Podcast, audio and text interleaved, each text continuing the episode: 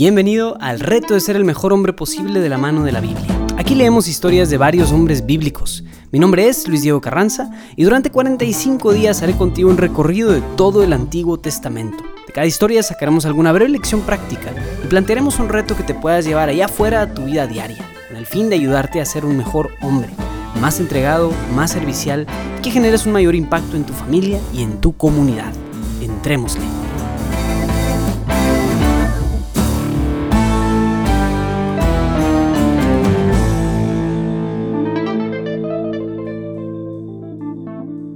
Hola, bienvenido al día 34 de nuestro recorrido. Espero que estés disfrutando cada uno de estos retos y sí te estén ayudando a ser un mejor hombre. Eso depende de ti, obviamente, pero bueno, aquí estamos. Ojalá lo estés sacando y lo estés disfrutando lo mejor posible. Ayer dejamos a medias la historia de la invasión del rey asirio Sennacherib, un hombre que se burló de Dios amenazando con destruir de Jerusalén. Hoy vamos a retomar esta historia y veremos qué fue lo que sucedió inmediatamente después con nuestro personaje de hoy el rey Ezequías. Segunda de Crónicas, capítulo 32, versículos del 20 al 33. Plegaria de Ezequías. En esta situación, el rey Ezequías y el profeta Isaías, hijo de Amós, oraron y clamaron al cielo. Y Yahvé envió un ángel que exterminó a todos los guerreros esforzados de su ejército, a los príncipes y a los jefes que había en el campamento del rey de Asiria, que volvió a su tierra cubierto, la cara de vergüenza, y al entrar en la casa de su Dios, allí mismo los hijos de sus propias entrañas le hicieron caer a espada. Así salvó Yahvé a Ezequías y a los habitantes de Jerusalén de la mano de Sennacherib, rey de Asiria, y de la mano de todos sus enemigos, y les dio la paz por todos lados. Muchos trajeron entonces ofrendas a Yahvé, a Jerusalén y presentes a Ezequías, rey de Judá, que de ahí en adelante adquirió un gran prestigio a los ojos de todas las naciones. En aquellos días, Ezequías cayó enfermo de muerte, pero hizo oración a Yahvé que le escuchó y le otorgó una señal milagrosa. Pero Ezequías no, no correspondió al bien que había recibido, pues se ensoberbeció su corazón, por lo cual la cólera vino sobre él, sobre Judá y Jerusalén. Mas después de haberse ensoberbecido en su corazón, se humilló Ezequías él y los habitantes de Jerusalén, y por eso no estalló contra ellos la ira de Yahvé en los días de Ezequías. Ezequías tuvo riquezas y gloria en gran abundancia, adquirió tesoros de plata, oro, piedras preciosas, bálsamos, joyas y toda suerte de objetos de valor. Tuvo también almacenes para las rentas de trigo, de mosto y de aceite, pesebres para toda clase de ganado y apriscos para los rebaños se hizo con asnos y poseía ganado menor y mayor en abundancia, pues Dios le había dado muchísima hacienda. Resumen del reinado. Este mismo Ezequías cegó la salida superior de las aguas del Gijón y las condujo bajo tierra a la parte occidental de la ciudad de David. Ezequías triunfó en todas sus empresas, cuando los príncipes de Babilonia enviaron embajadores para investigar la señal milagrosa ocurrida en el país, Dios le abandonó para probarle y descubrir todo lo que tenía en su corazón. El resto de los hechos de Ezequías y sus obras piadosas están escritos en las visiones del profeta Isaías, hijo de Amós, y en el libro de los reyes de Judá y de Israel.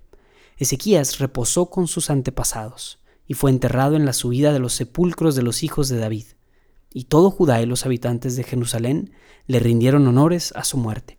Manasés, su hijo, reinó en su lugar. Palabra de Dios.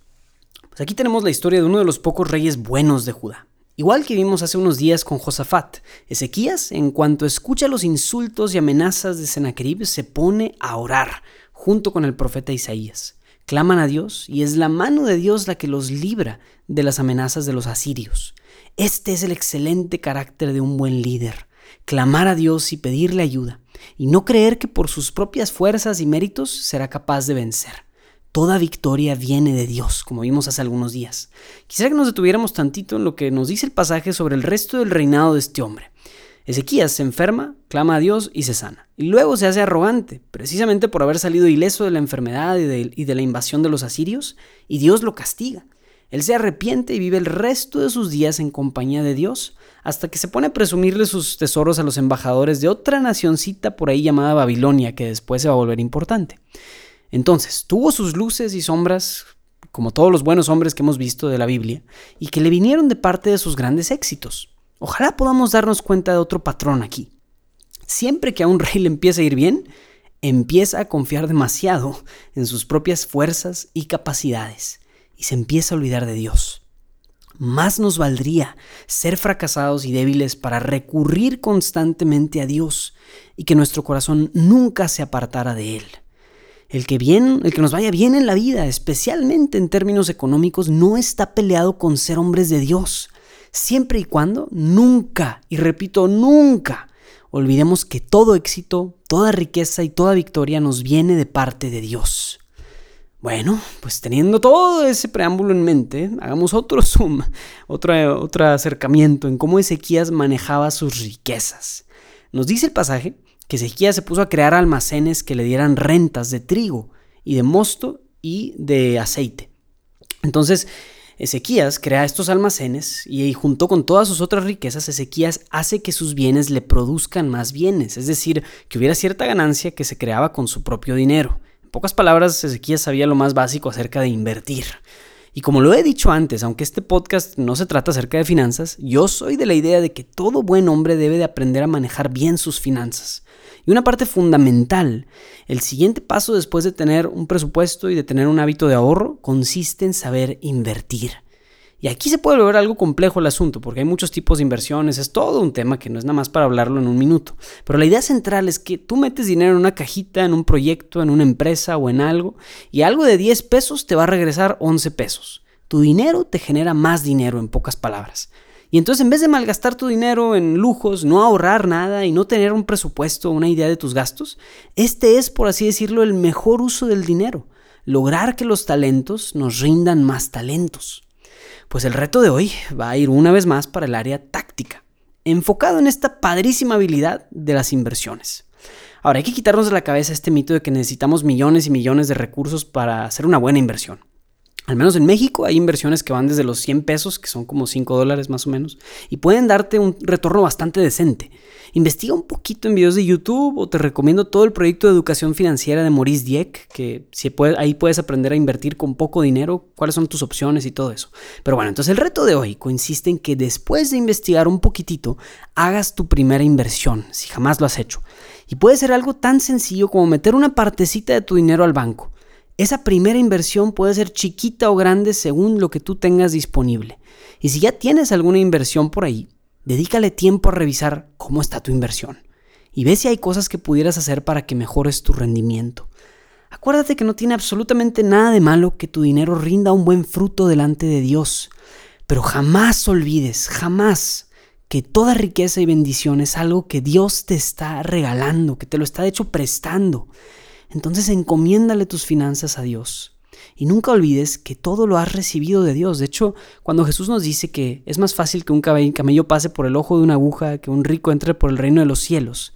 Digo, un exégesis es esto de que al decir ojo de una aguja se refiere a una estructura donde el camello para poder pasar por ahí se tiene que agachar, tiene que humillarse, tiene que agachar la cabeza y pasar. Entonces lo que sucede es esto, exactamente lo que vemos con Ezequías amigos. Cuando un hombre se enriquece, se vuelve soberbio, se vuelve orgulloso. Ese es el problema, no es la riqueza en sí, es que nos volvamos orgullosos con ellas y que nos olvidemos del Señor. Entonces acuérdate de Dios y si Dios te ha dado dinero, sácale sus frutos, pero nunca olvides que todo lo has recibido como un regalo de Dios. Esto ha sido todo por hoy. Te invito a compartir en redes sociales la experiencia que estás viviendo con este programa. Asegúrate de seguirnos desde la plataforma de podcasts y también a darte de alta en la lista de email en retohombre.jdn.app para que no se te pase ninguno de los días de este programa. También si quieres compartirme tu experiencia de cómo estás viviendo estos retos, te invito a que me escribas a mi correo personal de luisdiegoelcar.gmail.com. Mi nombre es Luis Diego Carranza, invitándote a seguir siendo el mejor hombre posible. Nos vemos mañana.